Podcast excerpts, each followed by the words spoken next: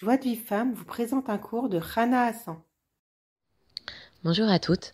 Euh, aujourd'hui, on va aborder un nouveau chapitre du livre À travers champs et forêts de, Ravarouche qui s'appelle Espère en HM. Et c'est vraiment magnifique parce que ça nous donne euh, du rizouk pour, euh, pour savoir pourquoi des fois on prie sur quelque chose et on voit que notre prière n'a pas été exaucée. Et comment on va se renforcer pour continuer à prier malgré le fait qu'on voit qu'on n'a pas encore été exaucé. Déjà, il y a une première chose qu'il faut qu'on sache, c'est que toute prière est reçue. Il y a Hachem, il, il, dit pas, bon, bah, cette prière, euh, euh, non, non, j'en ai pas besoin, euh, je vais pas l'exaucer, je je l'écoute pas, tout. Toute prière est reçue et elle n'est pas perdue. Et il y a des raisons différentes pour lesquelles, en fait, elle n'a pas été encore exaucée. Et là, on va aborder quatre raisons pour lesquelles une, une fille là, elle peut ne pas être exaucée. Et, et il y a une chose aussi qu'on doit savoir, c'est ce que l'Arizal il dit. Il dit que une, une prière, euh, qui, quand on reçoit quelque chose sans prière, ça peut nous nuire. Par exemple, une personne qui veut se concentrer pour la tfila. Elle veut se concentrer pendant la tfila. Imaginons qu'elle arrive à se concentrer euh, dans la tfila sans avoir prié là-dessus. Ça va lui nuire dans quel sens? Elle va s'enorgueillir. Elle va se dire Ouais, je suis quelqu'un de bien, j'arrive à prier avec Kavana, et regarde les autres, ils prient pas avec Kavana.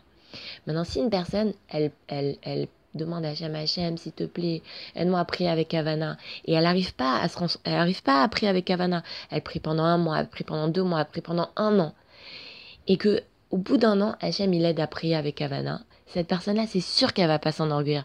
Parce que déjà, elle aura tellement attendu qu'elle sait très bien que si maintenant elle, se, elle prie avec Havana, c'est parce qu'Hachem l'a aidé. Et donc, c'est pour ça qu'il faut se renforcer et, savoir que vraiment nos prières, elles sont, si on a, si, si, euh, si on a, on a reçu sans prière, ça peut nous nuire. Maintenant, quelles sont les raisons pour lesquelles une prière, elle peut ne pas être exaucée? Euh, bah, Parfois, en fait, on, nous on prie et au lieu que, nous, que, nous-mêmes recevions, c'est notre descendance qui va recevoir. Et donc, euh, bah, du coup, nos descendants, sans s'en rendre compte, sans avoir prié spécialement pour quelque chose, ils reçoivent des bienfaits. Pourquoi? Parce que nous, on a prié pour. Et ça marche aussi pour nous. Des fois, nous, on a, des, on a tous des choses pour lesquelles on n'a pas prié.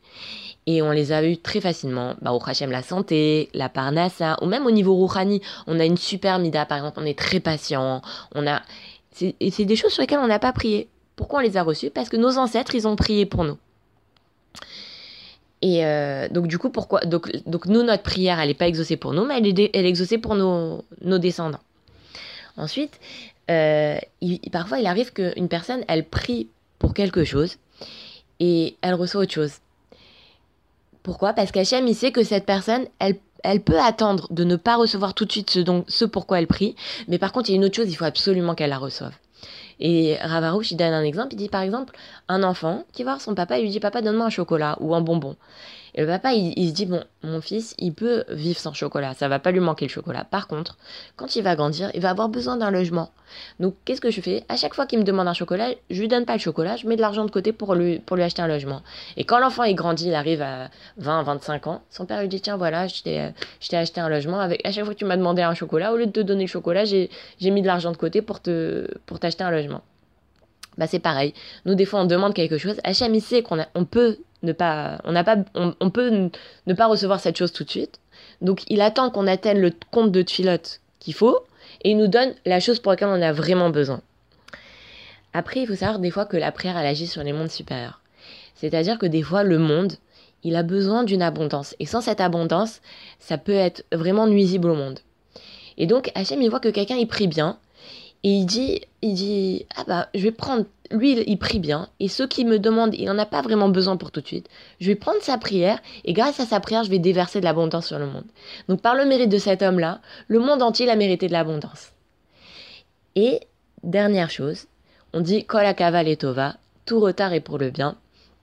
Ça veut dire quoi? Ça veut dire que des fois, une personne, elle reçoit pas tout de suite ce qu'elle ce, ce qu'elle demande pour son bien. Alors, il donne un exemple. Des fois, il y a des gens, ils se marient très vite. Bah, au Hachem, ils ont réussi à trouver leur mazal très vite.